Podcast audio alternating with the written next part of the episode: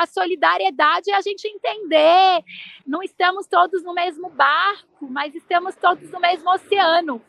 E, e algo que atingir um vai atingir todos. Então vamos dar a mão e, como nação, nos tornarmos mais conscientes.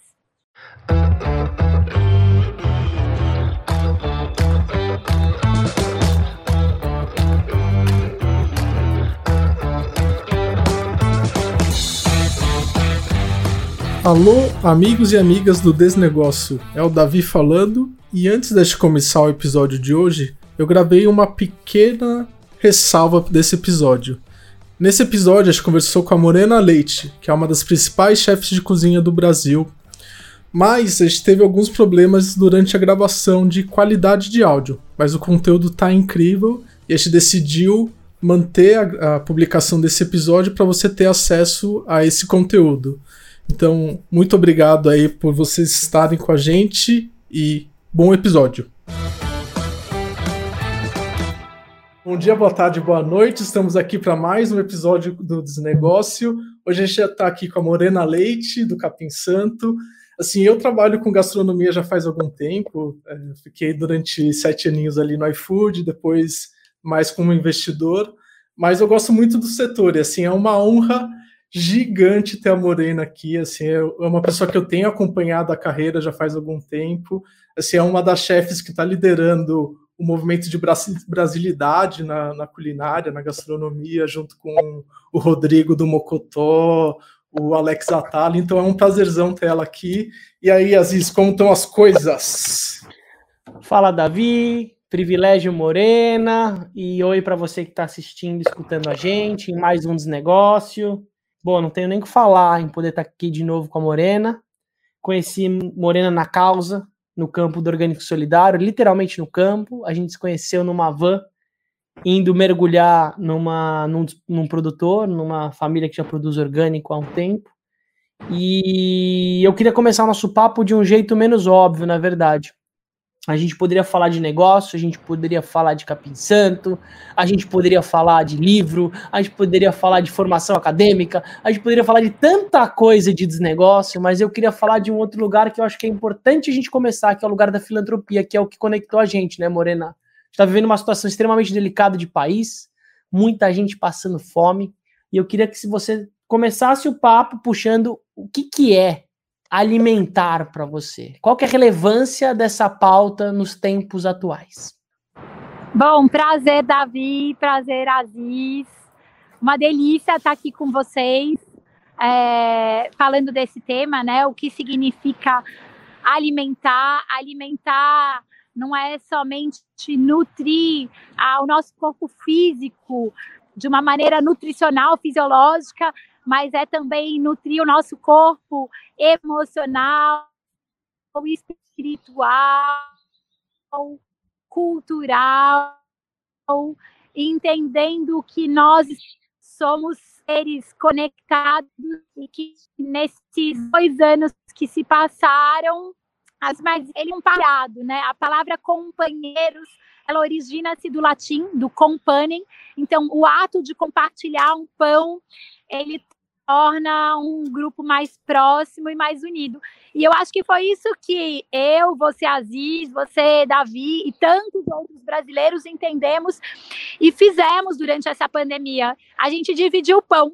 A gente, em vez de ficar sentado esperando a onda chegar, né, de um tsunami enorme, a gente mergulhou é, e viu como a gente poderia cuidar do maior número de pessoas possíveis e como a gente é forte quando a gente se une e cuidando do produtor, cuidando das pessoas que, que não tinham acesso e dividindo a ceia, o pouco que cada um tinha. E, e, e, o nível de generosidade que o brasileiro tem é muito lindo. Assim, eu vejo lá em Trancoso como em um mês a gente criou uma corrente de solidariedade. Somos uma comunidade de 30 mil pessoas, com duas mil pessoas que precisavam de uma ajuda imediata. E aí foram alguns meses de cesta básica para essas pessoas, em São Paulo, em Itacaré, aqui com Aziz. Muitas empresas e muitas ONGs é, não ficaram em casa com medo da onda. Elas entraram, né? A gente entrou junto no mar e foi, foi cuidando do maior número de pessoas possíveis. E isso deu força para a gente continuar vivo, né? Foi um, foi um motivo. Eu acho que a solidariedade é a gente entender, não estamos todos no mesmo barco, mas estamos todos no mesmo oceano. E, e, algo que atingir um vai atingir todos. Então vamos dar a mão e, como nação, nos tornarmos mais conscientes. Eu vou aproveitar sua fala, que tem uma coisa muito legal, né, Davi? Porque a gente vê e fala: caramba, meu, o sinal da morena tá ruim. Mas aí você fala: calma, gente, vamos olhar a, a, a ótica inteira. A morena tá trabalhando no meio do restaurante, recebendo uma empresa. A Morena tem uma característica que eu acho que até deixa a palavra-chefe um pouco menos protagonista, porque eu vejo que existe uma, um peso, uma hierarquia no mundo da gastronomia em relação ao chefe, né? Que é quase como se fosse o CEO, né, Davi? Talvez uma analogia de negócio. E eu vejo que a, a Morena ela é muito mais empreendedora, Morena Leite, no campo da gastronomia, porque ela tá com a mão na graxa, né? Você falou um pouco da pandemia, você foi lá na cozinha e não é que você parou, você continua indo fazer marmita. Você não falou com o produtor, você foi lá colher o negócio, entender o que ele está precisando. Eu queria que você falasse um pouco qual é a diferença num movimento de fato de trazer a, a revolução da alimentação, ou seja, a democratização do alimento e de quem alimenta, para um lugar não só do online, não só dos posts, mas um lugar de mão na massa, um lugar de ação, um lugar de perceber que 10 marmitas, 10 marmitas fazem uma revolução. Queria que você falasse um pouco disso, Morena. Eu acho que é, se, abordou um ponto, talvez que quem não seja da gastronomia não tenha tanta familiaridade, mas a palavra chefe, ela é uma palavra que traz um certo glamour, talvez, mas um, uma, uma expectativa e uma confusão para mim. Eu acho que a, uma escola de cozinha ela não forma chefes, e sim cozinheiros, né? É, ser chefe, ser um maestro de orquestra, independe até de talvez você saber cozinhar, né? É, você precisa saber reger, reger um time. Você precisa é, é, ter muito amor por pessoas, assim, né? Você precisa ser um administrador mais do que um criador é, de pratos, né? Eu falo que num restaurante, mais do que uma criação tão diferente, é você ter uma constância. E aí, para isso funcionar, eu acho que você precisa ser uma pessoa muito apaixonada por pessoas. Assim, eu, eu tenho um grande time que executa é, é as minhas ideias com muito amor. O Nando, o Flávio são chefes. Eu tenho uma equipe de quase 500 pessoas. E as pessoas me falam, né, que o Aziz falou, ah, você é uma super empreendedora e como você consegue fazer tanta coisa? Porque eu sou uma pessoa apaixonada por pessoas e eu adoro lapidar diamantes, encontrar diamantes e, e colocar eles para brilhar no lugar certo no palco. Então, eu acho que essa sensibilidade de encontrar a pessoa certa, colocá-la no lugar certo dar autonomia para que ela faça aquilo que ela acredita dentro de um mesmo propósito, é, é, é uma maneira genuína em que eu tenho de verdade de conseguir fazer tanta coisa, assim, é encontrando essas pessoas tão especiais para fazer é, isso comigo. E alimentar é isso, assim, é, é você ver o produtor, o fornecedor, é querer contar uma história através de um prato, né? É saber da responsabilidade que a gente tem em acolher. A gente mexe com os sentimentos e com as sensações das pessoas quando a gente recebe uma pessoa no nosso restaurante ou quando a gente manda uma marmita, né? E que de repente essa vai ser a única alimentação do dia. A gente, o ano passado, produziu em 2020 100 mil marmitas. 2021 a gente produz mais 100 mil marmitas.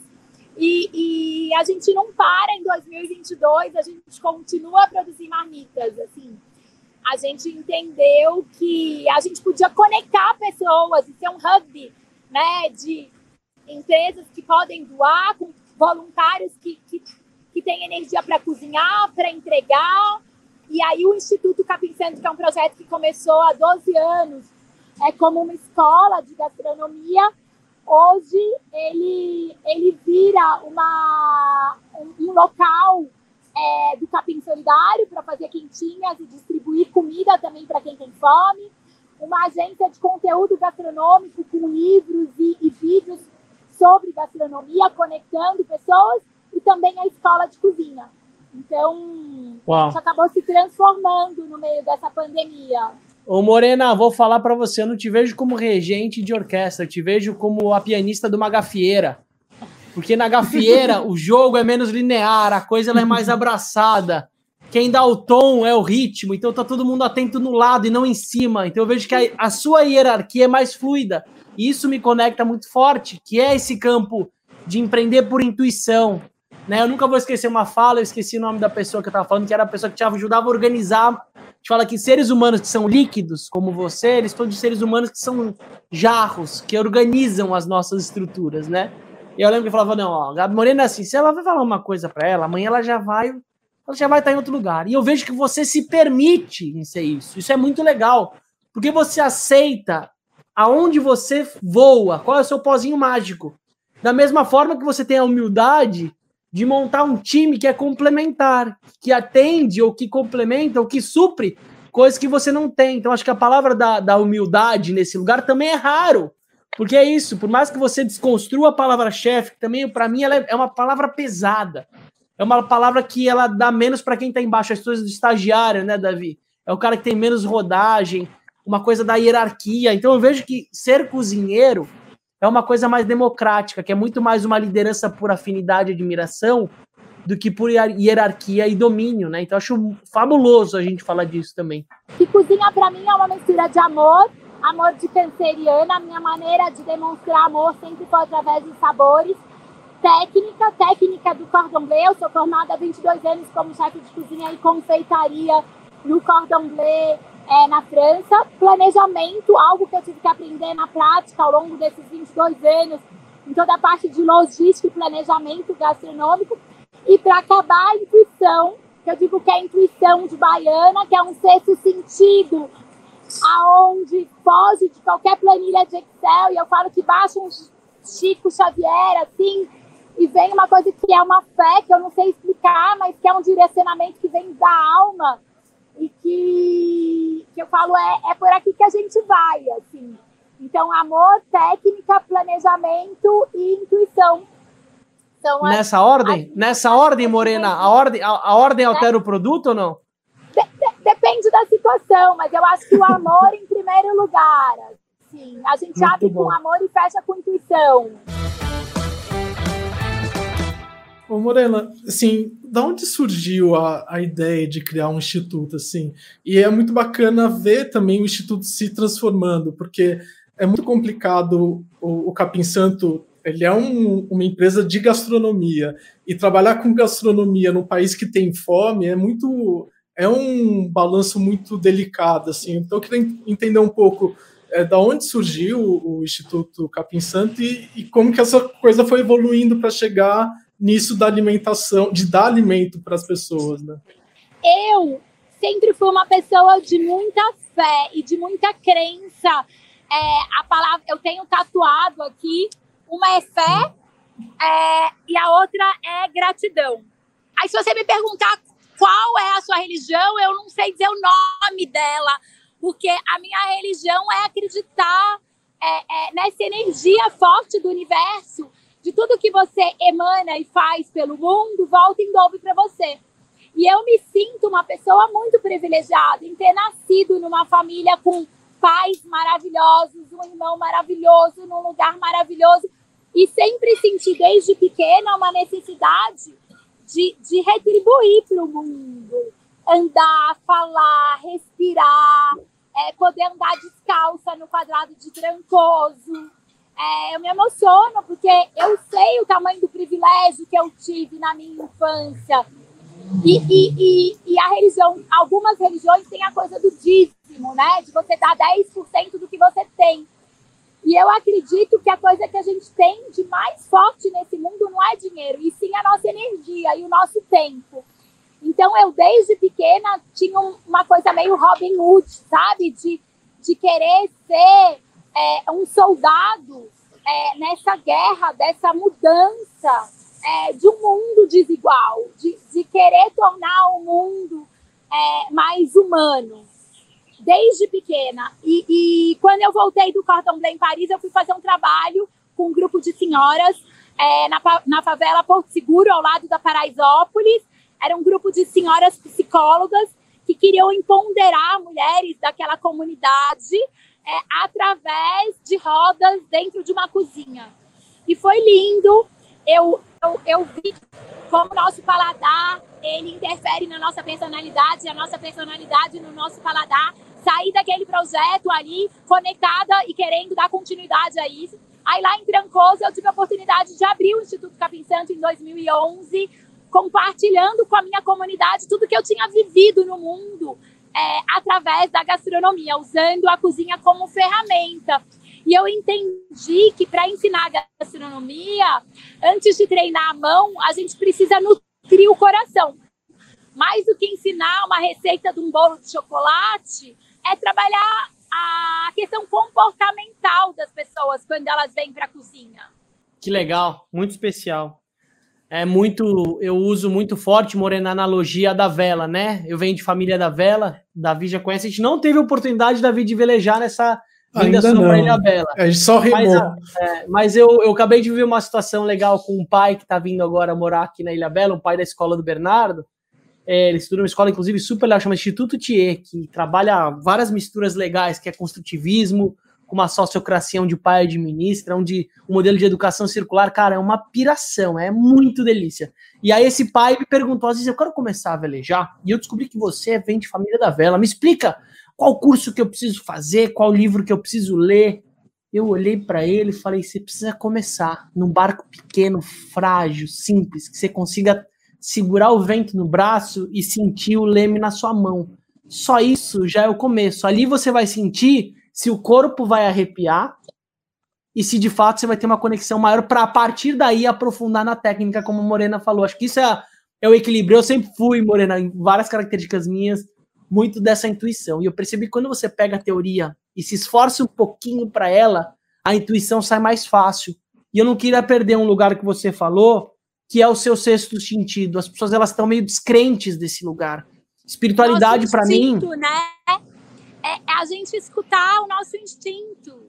Exato, e ele é legítimo. Uma mãe que precisa proteger os filhos é inexplicável. Qualquer animal ele age por instinto. Mas você pode, como ser humano, congelar essa, essa, essa característica que ela tá na nossa raiz, ignorar, achar que isso não existe, ou você pode mergulhar um pouco mais nisso. E a gente está passando pelo momento, que eu acho que é um momento de muita reflexão, como humanidade, que principalmente os homens, tomadores de decisão, brancos, privilegiados, adorei quando a gente se empodera do nosso privilégio, eles também estão percebendo que a mulher está anos luz na frente, né?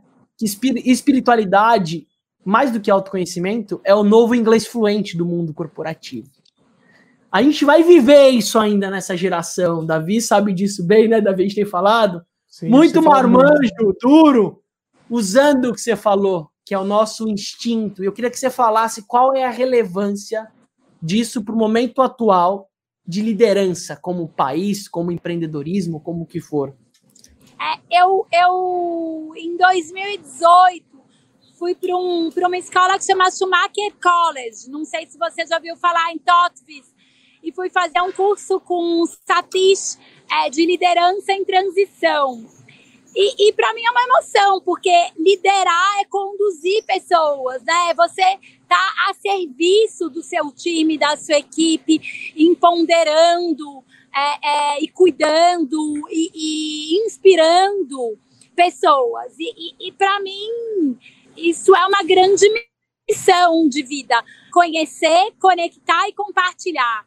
Eu sou uma nômade, uma cigana curiosa sempre investigando temas, assuntos, com uma vontade de me conectar com pessoas e depois compartilhando esses, essas vivências, esses aprendizados, né?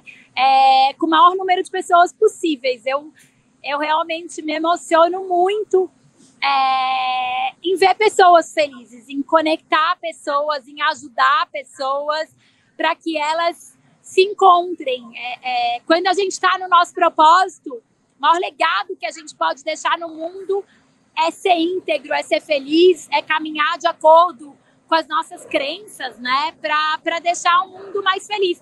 E aí é ter filhos é, felizes. E a gente só vai fazer filhos felizes se a gente também estiver caminhando nesse propósito. Que Moreno, eu queria, eu queria tratar de um tema que acaba sendo até um pouco tabu para quem trabalha com negócios assim. É, você vê alguma relação da espiritualidade com os, os, negócios assim? Como que você vê a questão do desse olhar para dentro, essa conexão com o divino no, no dia a dia das empresas assim?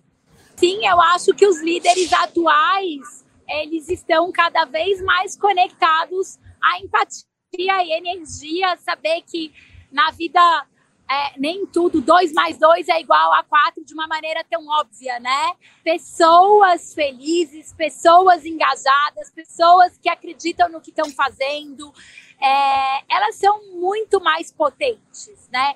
Ter um time inspirado e, e, e que acredita na mesma coisa, assim, eu acho que hoje o, to, todo grande CEO ele é conectado no RH da empresa, porque a, a coisa eu, eu, eu acho que eu vi na pandemia, você, se desfaz de muita coisa, mas as pessoas são a coisa mais importante de uma empresa. E quando elas estão acreditando no que fazem, elas se tornam leões, assim. É, mas aí, aí, você falou uma coisa legal, né? Para elas acreditarem, ela, a história precisa ser íntegra. Falta, de certa forma, e a gente está vivendo essa desconstrução do que, que é integridade empresarial e corporativa. Do que, que aquela empresa se propõe a entregar e de fato o que, que ela como ela tangibiliza e como ela faz isso acontecer. E antes isso funcionava de forma superficial. Acho que agora a gente está muito exposto, né? O capô está aberto. Não dá mais para sustentar um capim santo que, por exemplo, se propõe a fazer o que faz e ele não entregar o que ele acredita. Não ter a morena andando no contexto, né? O que a gente e vê acredita é muito tem uma fa... não é, mas é, que... glamour nenhum. Não é fácil manter uma empresa saudável, sustentável, operacionalmente viável e ainda cuidar de todas essas outras áreas, né? Cuidar da no... assim, a gente tem vários sonhos, mas a gente tem que aprender que, que cada pequena vitória é uma grande conquista. Porque senão, às vezes, a gente quer fazer tudo, não consegue e se frustra. Então, é um passinho de cada vez. Eu tem algumas coisas, algumas políticas que a gente tem aqui dentro que eu fico super feliz. É todo dia das crianças poder fazer um almoço com os filhos dos meus funcionários. É poder, há 20 anos a gente faz isso. Então, eu tenho vários filhos de funcionários que viraram colaboradores hoje. É poder acolher os parceiros, as esposas, os maridos dos nossos colaboradores, para que eles é, é, sejam clientes também e possam vivenciar a experiência de ser servidos aqui. Que legal. É, a gente tem essa vontade de que o ramo da gastronomia é puxado, quando está todo mundo se divertindo, a gente está aqui trabalhando, mas é conseguir dar um final de semana de folga por mês para nossa equipe, para que pelo menos um final de semana os nossos cozinheiros e garçons estejam com as famílias em casa, porque a gente folga de segunda quando tá os nossos companheiros estão trabalhando, então tem esse desencontro. São, é, é muito, para quem gosta, é uma delícia cozinhar, é receber, acolher, mas esse desencontro familiar pesa às vezes. Então, esse Imagina. cuidado acho que é muito importante. Eu vou trazer uma outra coisa que eu acho que é legal, Morena, é, conhecendo você um pouco, que você tem esse olhar mais sistêmico, né? Por mais que você tenha que ter foco e concentração e, de certa forma, disciplina, eu gostei da sua fala, né? o melhor restaurante ou a principal marca de uma gastronomia ou cozinheiro, não é o que acerta um prato, mas é o que tem essa recorrência, essa cadência, esse ritmo, dentro às vezes de desafios, de problemas, mas você tem um olhar sistêmico, eu sei que você olha para o lado e de certa forma, por mais que você tivesse muitas vezes fazendo a comida de muita gente, você estava atento, a, atento às pautas, o que estava rolando nos papos.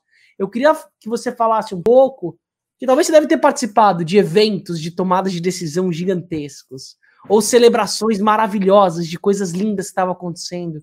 Eu queria que você falasse como que era o seu olhar atento, não só do prato, mas das pessoas e das relações que estavam acontecendo à sua volta. Aziz, não foi um período fácil. Eu sempre gostei de ter muito controle de tudo à minha volta. E eu entendi na pandemia que eu não tinha controle de mais nada, que eu não tinha como planejar nada, que eu tinha que viver um dia de cada vez. E era uma decisão tomada hoje e amanhã outra, com muita atenção, né? A gente não tinha uma bússola para seguir. A gente tinha que observar o mar, observar a lua, observar. Eu tenho um amigo que fala que a gente é meio igual lobo, que a gente sente o cheiro da chuva no ar.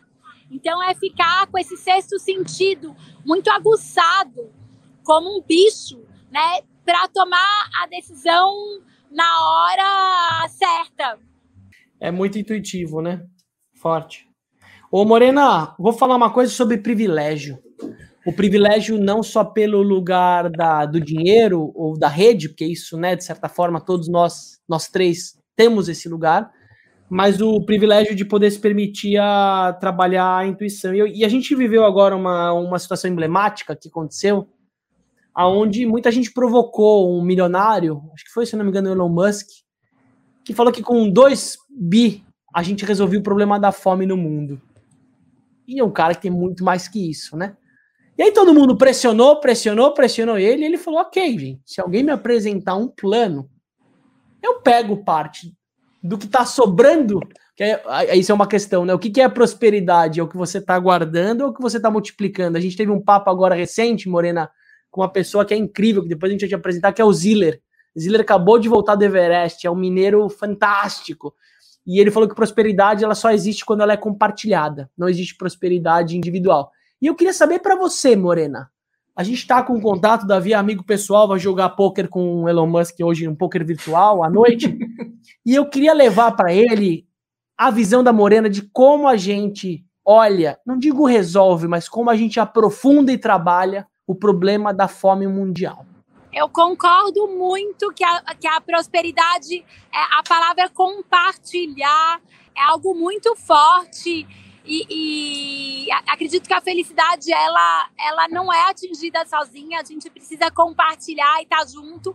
Nós, seres humanos, a gente tem necessidade é, é, de estar tá com outras pessoas, né? de estar tá, estar tá próximo.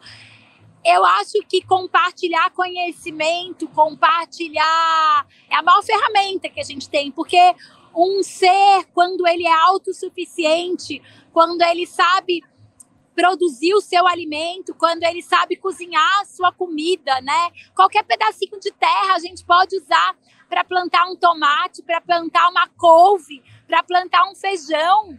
Então, eu acho que o grande caminho vai ser no futuro a gente cada vez mais plantar o nosso alimento, entender que a gente pode compartilhar. Eu planto feijão, você planta abóbora, vamos dividir é entender que a gente não precisa de tanto, que o consumo consciente, né?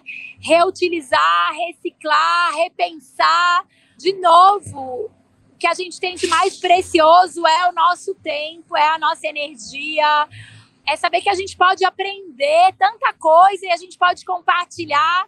A gente não precisa ter medo, né? É tão gostoso estar tá vivo, acordar de manhã e saber que nós podemos ser soldados nesse mundo melhor. Muita coisa, hein, Davi? Davi só, o Davi só tá refletindo, ó. O Davi tá só na a cachola do Davi, ó, e o coração tá. É isso, Davi? É, assim, é, é, incrível ouvir a, a Morena falar de, de, alimentação e falar de fome, falar de tantos assuntos assim com tanta com tanta propriedade, assim, com tanto tanta luz, assim, eu fico bem bem feliz de ter a Morena aqui com a gente. E eu queria falar um pouco assim, você é, nasceu em São Paulo e é, acabou crescendo na Bahia. E depois você virou uma cidadã do mundo, acabou indo para vários lugares. Tem um negócio assim, quando a gente olha o mundo das empresas, tem esse negócio muito de imitar os modelos americanos, os modelos europeus. E assim, eu queria saber, assim, existe um jeito brasileiro de tocar uns negócios, tocar restaurante, assim, tem um jeitinho baiano de fazer as coisas. Como que você vê assim esse, essa dualidade assim, de ser uma cidadã do mundo e ser uma cidadã da Bahia de São Paulo? É, eu acho que muito apropriada essa pergunta. A gente vem discutindo muito isso, né? Da, da internacionalização, o que, que é a cozinha brasileira no mundo, como a gente pode ser visto. Eu acho que o que mais resume a gastronomia brasileira é uma comida com afeto. Mais do que técnica, mais do que qualquer outra coisa, é uma comida que é para ser compartilhada, que você coloca um pote de arroz, um pote de feijão, um pote, a gente chama de mistura, né? Essa guarnição, que é um quiabo com abóbora, é uma farofa. Eu acho que a farofa é, é um prato que, assim como a paeja define a, a cozinha espanhola, mais do que a, a feijoada, para mim a farofa ela, ela é um reflexo da cultura brasileira, né? A gente pode usar uma farofa de banana, uma farofa de ovo, uma farofa de feijão, de carne seca, de uma galinha que sobrou. E a farinha da mandioca, que é esse amido, ela está presente de norte a sul do Brasil. A gente tem farinha no norte, a gente tem farinha no sul, no nordeste, no sul, sudeste a gente encontra na mesa de todo brasileiro de A, B, C e D, arroz, feijão, farofa. Eu sou uma farofeira, adoro. E acho que a, a farofa ela é como a Havaianas, né? Ela tá na casa de quem ganha R$ 1.500 por mês e na casa de quem ganha 150 mil reais por mês. Eu comi hoje farofa aqui em casa, farofa de mandioca com couve, ovo, alho, Tá vendo? Peixinho. Fiz uma, ah, uma bela de uma mistura ali, ó. Ela alimenta, né? Uh! Ela é muito democrática. Ela é simples e sofisticada. Ela é simples e sofisticada, que é o que a gente está precisando hoje, né? Soluções e empresas cada vez mais simples e sofisticadas ao mesmo tempo. Eu ia até puxar um gancho da sua fala, que tem uma analogia muito legal, que na alimentação, na gastronomia, enfim, ela é mais fácil, que as pessoas já, tão, já têm esse hábito de olhar para trás olhar para onde as coisas vêm. E a gente hoje vê uma inovação empresarial, empreendedora, startups, olhando muito para fora. E eu busco, acredito muito, tem uma das minhas empresas que fala que a inovação vem de dentro. E aí eu busco muito mais a construção não de negócios diferentes, mas de negócios originais. E o original é que respeita a sua origem. Quando eu aprendi essa palavra, achei ela maravilhosa, que tem a ver com buscar ancestralidade, mostrar, buscar a partir das suas relações, e eu acho que a chance de eventualmente algo se sustentar a médio e longo prazo sendo original é maior. Imagina se a Morena fosse tudo isso e não acreditasse e vivesse isso, só achasse isso como uma janela de oportunidade, porque tem muita gente que escuta a gente que quer empreender coisas, Mari, ou Morena, que não necessariamente tem a ver com aquela pessoa. E o que que eu acho assim, criar um negócio não é, não é achar uma maneira de se remunerar. Aí você arruma um emprego criar um negócio é saber que você tem um dom, algo que você acredita muito e você quer doar, compartilhar, servir.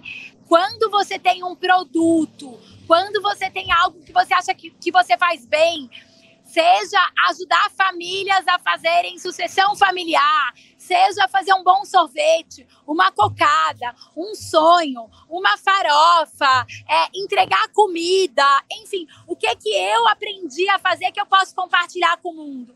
Aí a hora que você começa primeiro querendo dar, né? É que nem a palavra receber. Na cabala, receber não significa ganhar algo. Receber significa receber alguém na sua casa, no seu lar, é cuidar, é dar.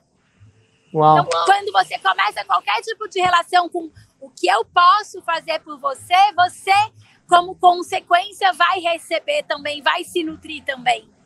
Legal. E Morena, já que a gente está falando de origem, eu queria saber como uma potência dessa, que não para o segundo, que é cidadão da Terra, nem do mundo, eu gosto de falar da Terra como um todo, como você equilibra a sua maternidade nisso tudo? É um processo, Aziz, não é fácil é, tem momentos que eu tô super ali engajada com a minha equipe, porque eu tenho duas filhas biológicas que saíram da minha barriga. Eu tenho três enteados amados que são filhos do meu coração. E eu tenho mais uma equipe de 500 colaboradores que eu também tenho um pouco como filhos hoje que trabalham comigo, mas pessoas que já passaram pela minha vida, não estão mais na minha folha de trabalho, mas continuam conectadas muito fortes comigo, assim, para sempre. E é um processo, assim, né? Momentos mais intensos, menos. 2017 eu saí com a minha filha Manuela, que tinha sete anos, e, e fui fazer uma jornada. A gente deu uma volta ao mundo. A gente ficou oito meses em Paris, depois a gente morou um ano em Bali, ela estudando na Green School, aí a gente mudou para Londres. E sempre indo e voltando para o meu trabalho, eu, eu, eu consegui construir um time que veio me encontrar em Bali, que veio me encontrar em Paris, que veio me encontrar em Londres. Então, eu estou sempre cutucando os meus líderes. É, esse ano eu morei em Alter do Chão, uma temporada. Levei também todos os meus líderes para lá para que eles pudessem. O Natália, você levou o Natália lá também, não foi alguma coisa sim, assim? Sim, sim. O Natália também veio me encontrar. É, a gente gravou agora recente com ele e ele comentou no, no meu pessoal e falou: Nossa, cada vez que a Morena me leva para um lugar, eu só confio. Tipo, porque vai vir coisa, né? E eu queria só puxar um gancho, Morena. Sua fala me lembrou um pouco de um documentário. Tem o um documentário e tem o filme do Sérgio Sérgio Vieira de Mello, que era basicamente um cara, um ativista que trabalhou em ONU, para quem quiser pesquisar, vale a pena, morreu num atentado. Mas eu, eu guardo uma, uma situação que eu peguei dele, que eu vejo em outras pessoas, eu vejo de certa forma um lugar seu, que é uma pessoa que tem tanto para entregar no mundão, que está precisando de tanto, tem um lugar de família, que tem um, um descolamento, tem um lugar de quase uma resiliência, né, Morena? Que é um desafio, né? Porque você tem que estar tá com qualidade quando você está e tem que estar tá com qualidade. Eu vivo isso, esse dilema de paternidade empreendedor, ativista e tal. Às vezes você se sente na dívida, se sente cobrado, e aí você fala, Mas calma, sabe, tá tudo. Sabe o que, Aziz? Eu cresci.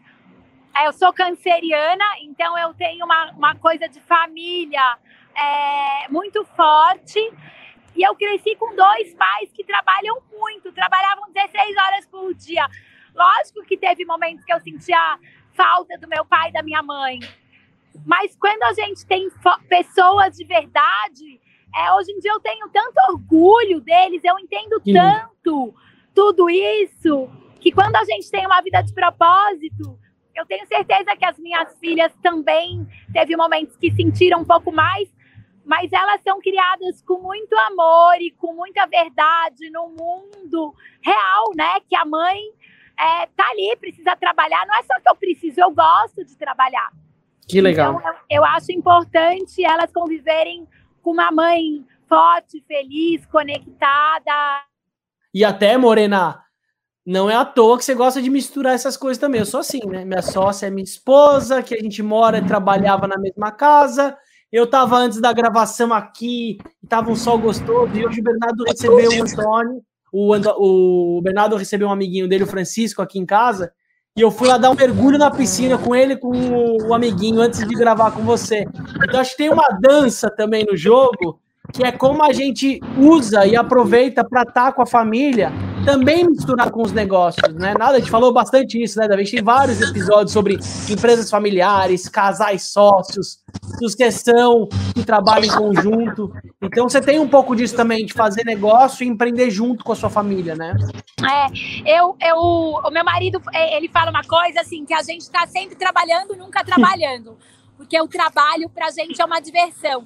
Sempre de férias, nunca de férias. Porque a gente pode estar de férias, mas a gente está ligado, absorvendo em todos os momentos sempre de dieta, nunca de dieta, porque a gente tá sempre comendo, experimentando e sempre cansado e nunca cansado, sempre pronto para outra.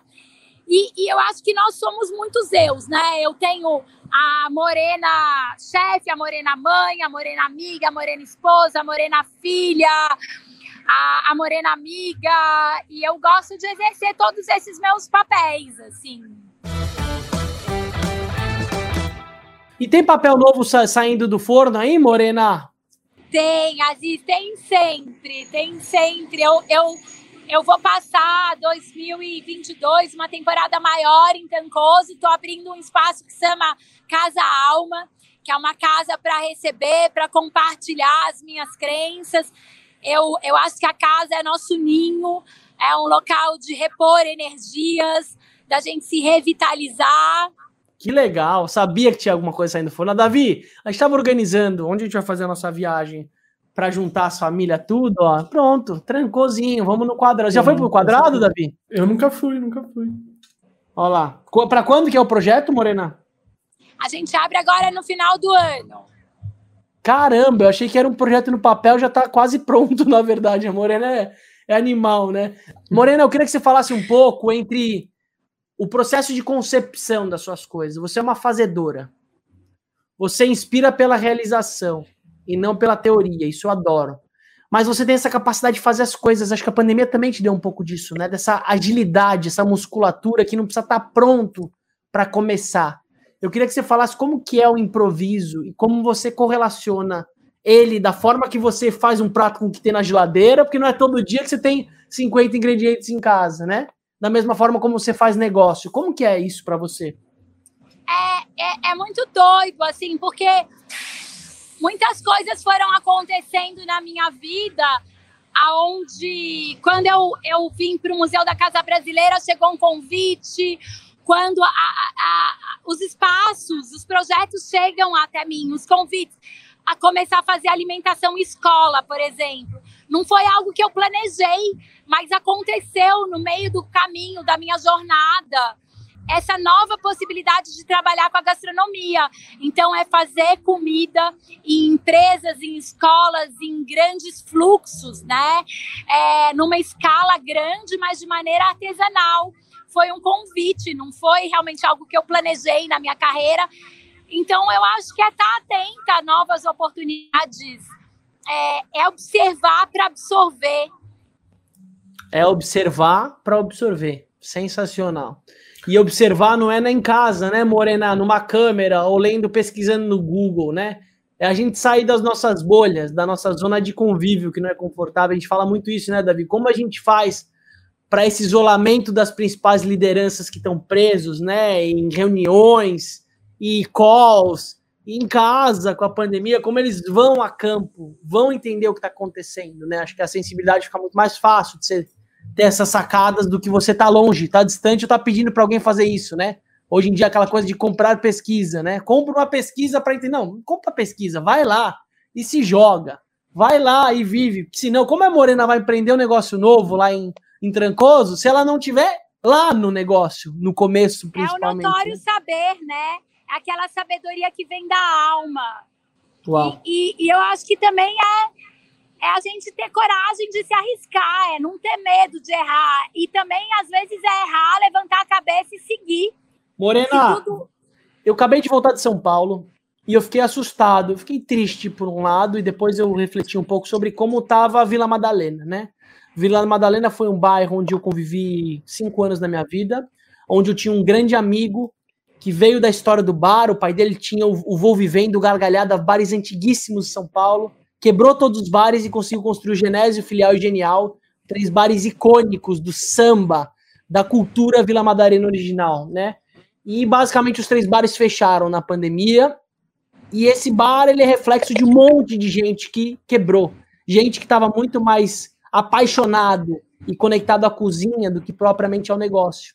E eu fiquei bem mexido em ver a Vila Madalena acabada com prédios da Tauís 10 Arvos, dominando todos os quarteirões. E depois eu vi um monte de restaurantezinho, barzinho cool, todo bonitinho, com plaquinha na. Aquela coisa que não é mais aquela coisa do que era antes. Eu queria que você falasse um pouco do que, que representa para o cenário gastronômico essa quebra, essa mudança. Você sabe que nosso primeiro restaurante em São Paulo foi na Vila Madalena, né, na rua Arapiraca, é, com uma mangueira linda. A gente passou lindos anos lá. Mas eu acho que, que os momentos também são cíclicos, sabe, Aziz? Que negócios abrem, negócios vivem, negócios fecham, novos negócios abrem. E isso tudo faz parte da natureza. É, é importante tudo isso acontecer. E de novo, eu volto a falar, o negócio ele tá vivo quando ele tem, ele tem energia, ele tem uma verdade, ele pulsa. E às vezes é isso, a gente vive ciclos. E a Sim, gente precisa não. começar a seguir, fazer, terminar e começar de novo. O Moreno eu vi recente, né? que acho que não, não sei se, se eu não me engano é na yoga, que é a lógica do, do morrer, é, de nascer e morrer todos os dias, né? Se a gente for ver, você é uma pessoa super espiritualizada, mas o ser humano ele morre de medo da morte, na maioria, né? Ele morre de medo do finito e ele deixa de, de viver o presente, né? E, ele fica e é importante às vezes entender. E às vezes é importante entender que alguns ciclos precisam se encerrar para os novos nascerem. É, a gente não pode ter apego demais, assim, né? A gente, a gente precisa deixar, às vezes, algumas coisas irem para outras chegarem. Perfeito. Senão fica pesado demais, a bagagem fica pesada demais. A gente precisa andar mais leve, de uma maneira verdadeira. Você já viveu uma experiência dessa na prática, Morena? Alguma coisa em algum negócio que você talvez relutou, resistiu é, e talvez entrou numa obstinação, uma corrente de força em alguma iniciativa sua? É, o ano passado eu tive que fechar três restaurantes, né? Um na Ministro Rocha Azevedo, porque virou um prédio, na realidade, 2020, né? É, o ano passado. Ele ia virar um prédio, então um espaço que eu tinha mais de 15 anos é, se encerrou e foi um ciclo lindo. E, e eu me despedi dele, daquele espaço, com muito amor, carinho e gratidão. Eu fechei um restaurante no Teatro Municipal por conta da pandemia. Fechei um restaurante no Rio de Janeiro também por conta da pandemia, foi uma despedida. E acabei não inaugurando um restaurante que eu tinha pronto nos Jardins, ali perto da Ministro, na Padre João Manuel, que eu ia inaugurar, estava lindo, uma catedral de bambu, e por conta da pandemia a gente achou que não era a hora. E acho que foi uma decisão muito sábia. Ao longo desses meus 22 anos de carreira, eu nunca tinha vivido o fechamento de algo, e sim sempre o nascimento. E foi um aprendizado. É isso que eu falei para vocês: aprender a deixar ir, aprender que as coisas têm ciclos. É muito importante não ter apego. É, adorei. Adorei escutar isso. Eu tô passando por um momento também de. Essa coisa de final de ano ela é simbólica, né? A gente aproveitar esses gatilhos, seja um aniversário, um, um, renascimento de final de ano, de o, o, o, retrospecto, né? Mais do que projeções do que vai ser, é o que, que eu vivi nesses últimos dois anos. Você também deve ter vivido coisa para dedéu, a gente fala bastante disso, né? Foram dois anos sem glamour nenhum, né? Uma resiliência, um trabalho vezes três, um pedir ajuda, né? Essa, a pandemia, acho que ela, é, ela deu mais musculatura para esse perfil de pessoa que você falou um pouco, né? Desses pequenos revolucionários, cada um no seu universo.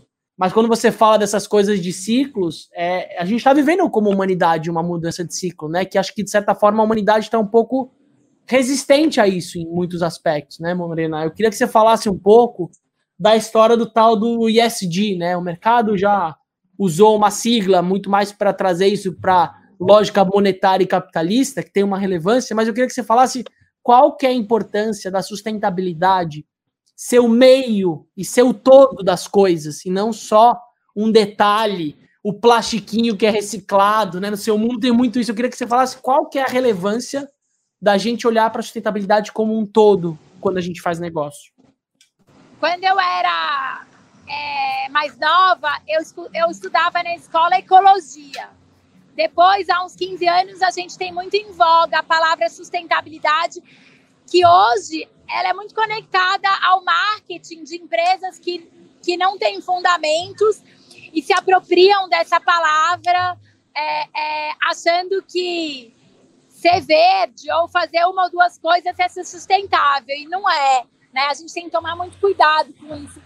Mas hoje eu sinto muita gente. Eu tenho um grande querido mentor e amigo que é o Jorge Schneider, da Prazeres da Mesa, que ele vem há dois anos falando sobre regeneração. Não dá mais simplesmente para a gente ser sustentável. A gente precisa ir além, a gente precisa regenerar o planeta e tudo que a gente já fez de errado. E, e como regenerar esse planeta, né? Criando consciência nas pessoas, nas nossas atitudes, em diminuir tudo que a gente faz de impacto, em pensar em como consumir produtos é, é, de, lugares mais próximos, dentro da sazonalidade, é, gerando menos desperdício, cuidando das pessoas, o tempo das pessoas, né? A alta gastronomia, por um lado, ela conta uma história, mas por outro lado, é uma sofisticação que, que toma muito tempo. Então, como a gente pode é. usar é. o ingrediente de uma maneira ter padrão, mas integral, saber que, que a cenoura ela não é toda igual, que a beterraba não é toda igual, que a goiaba não é toda igual, a banana não é toda igual, como a gente pode usar o ingrediente de forma integral. Eu acho que o conhecimento e a, a consciência, elas podem transformar o mundo. Forte, né? Porque é isso, né? Aqueles pratos super bonitos esteticamente, mas que imagina quantas cenouras foram jogadas fora, porque elas não compunham o padrão da cenoura daquele prato, né? Acho que tem uma desconstrução do tempo das coisas, né? Preparos gigantescos, né, Morena, que demoravam é. um tempão. Pra quê, né? Quando uma simples banana com mel, é, ela é uma delícia, uma goiaba, né? É, é, como a gente pode ser mais são, saudável, né? Comer menos. Eu acho que comer menos a quantidade, a gente come mais do que a gente precisa e a gente gasta muita energia com a nossa digestão. Então, de vez em quando é uma delícia também comer sem culpa e lá, mas no dia a dia a gente pode comer menos, comer alimentos mais crus. É, é, é, não é só o que a gente come, mas é como a gente come, com quem a gente come, esse momento de comunhão. Ele é muito importante para que ele nos nutra de verdade, né? Nos alimente. É. Eu estava vendo aqui um, um, pescador aqui de, de Ilhabela, que ele estava falando para mim lá, conversando com ele, a história da, da farinha do peixe. Né? Ele falou, não, nem cabeça, nem barrigada deixa sobrar. Ele tem uma técnica lá que ele transforma tudo que é resto do peixe, ele transforma numa farinha, ele frita com alho e ele me deu para provar e é maravilhoso, sabe? Então, essa lógica da gente pegar uma casca da beterraba e falar, cara, por que, que eu tô jogando fora a casca da beterraba? Ou você pegar a folha da, da, da, da sua própria cenoura e falar, o que, que eu posso fazer com essa folha? Eu acho que tem um lugar da gente aproveitar é o todo lindo. das coisas é lindo. E você me ensinou muito isso, né? De ter um aproveitamento integral e criativo das coisas também, né? Mas é, e, e eu acho que tudo é a questão de observar para absorver, né? É estar atento a toda a situação, é, é, vivendo o presente, né? Porque muitas vezes a gente tá no futuro, tá no passado e, e, e não aproveita o momento presente. Eu acho que viver o presente é muito importante e, de novo, observar tudo que está à nossa volta para absorver tudo que a gente puder de verdade. Ô Morena, aproveitando o presente, eu e o Davi, a gente está de olho, a gente quer saber quais são as oportunidades para empreender com alimento para o ano que vem. O que, que tem de janela? Quais são as oportunidades para quem quer empreender, para quem quer investir, fazer negócio, negócio sustentável, negócio que você falou, consciente dentro do mercado da alimentação, Morena? É que as pessoas buscam cada vez mais essa comida com cheiro, com gosto de casa, com afeto, com carinho, que traga uma memória afetiva. Então, é, é, de repente começar a cozinhar em casa para as pessoas do prédio, a, do bairro, é, fazer uma rede de conexões, né? Juntando é, é, fornecedores, ingredientes originais, contando histórias, né? Através daquilo que você está fazendo, pensando né, nas datas que a gente tem é, brasileiras, no São João, no Natal, no Dia das Crianças. Legal. Ó, oh, Morena, a gente tem o nosso ritual de fechamento de ciclo aqui, porque como tudo, tudo se começa, tudo se acaba. Quando a gente termina os nossos episódios, a gente faz um check-out, que é como a gente está se sentindo do nosso papo. E aí a gente tem uma rodada, cada um puxa o seu e a gente celebra e encerra nesse lugar. Quer puxar, Davi, para dar um exemplo? Claro, sem problema. Sim, eu, eu já venho acompanhando o trabalho da Morena já faz algum tempo, assim, como alguém que trabalha em gastronomia há algum tempo, e eu fico, assim, eu fiquei ainda mais fã da Morena, é, sabendo com um pouco mais da história, um pouco mais dessa conexão que ela tem com o alimento, além do daquela relação é, trivial que a gente tem, sabe? Essa conexão com a alma do com alimento, assim, do, do alimento como algo que alimenta a alma. Eu fico muito feliz de, de ver alguém que levanta a bandeira da gastronomia brasileira é, ter isso tão forte, tão presente. Assim, é, um, uma, é uma honra ter você por aqui, Morena. Primeira coisa, acho que é privilégio poder estar falando com a Morena. Me conecta muito à humildade e à entrega que ela tem, que são duas características que eu admiro muito. E ela é muito presente, né, Davi, nas pessoas que a gente recebe aqui. Então, acho que essa, essa entrega, sabe, uma energia maior que move as coisas a fazerem acontecer. E acho que essa humildade absoluta, sabe, um, um desprendimento de aceitação maravilhoso que eu queria nascer de novo para ter isso. Então, então fico um pouco com uma essa inveja, muito mais no lugar de me desenvolver e me evoluir como, como indivíduo e espécie. Saio motivado, achei que foi um privilégio a gente poder falar, foi a primeira pessoa que está de fato fazendo, né, David, que a gente conversou, fazendo a comida. Então, acho que tem uma, uma relação que ela é muito além da cozinha, é a, é a alimentação como algo sagrado para a gente como espécie, né?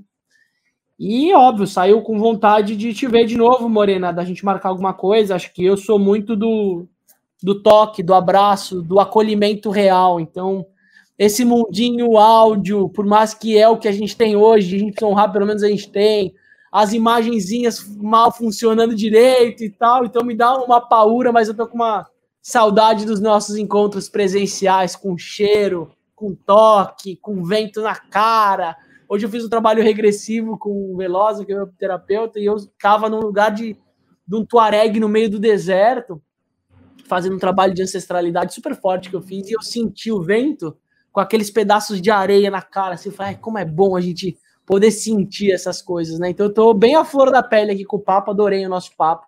Achei muito importante para mim nesse momento. Valeu, Morena.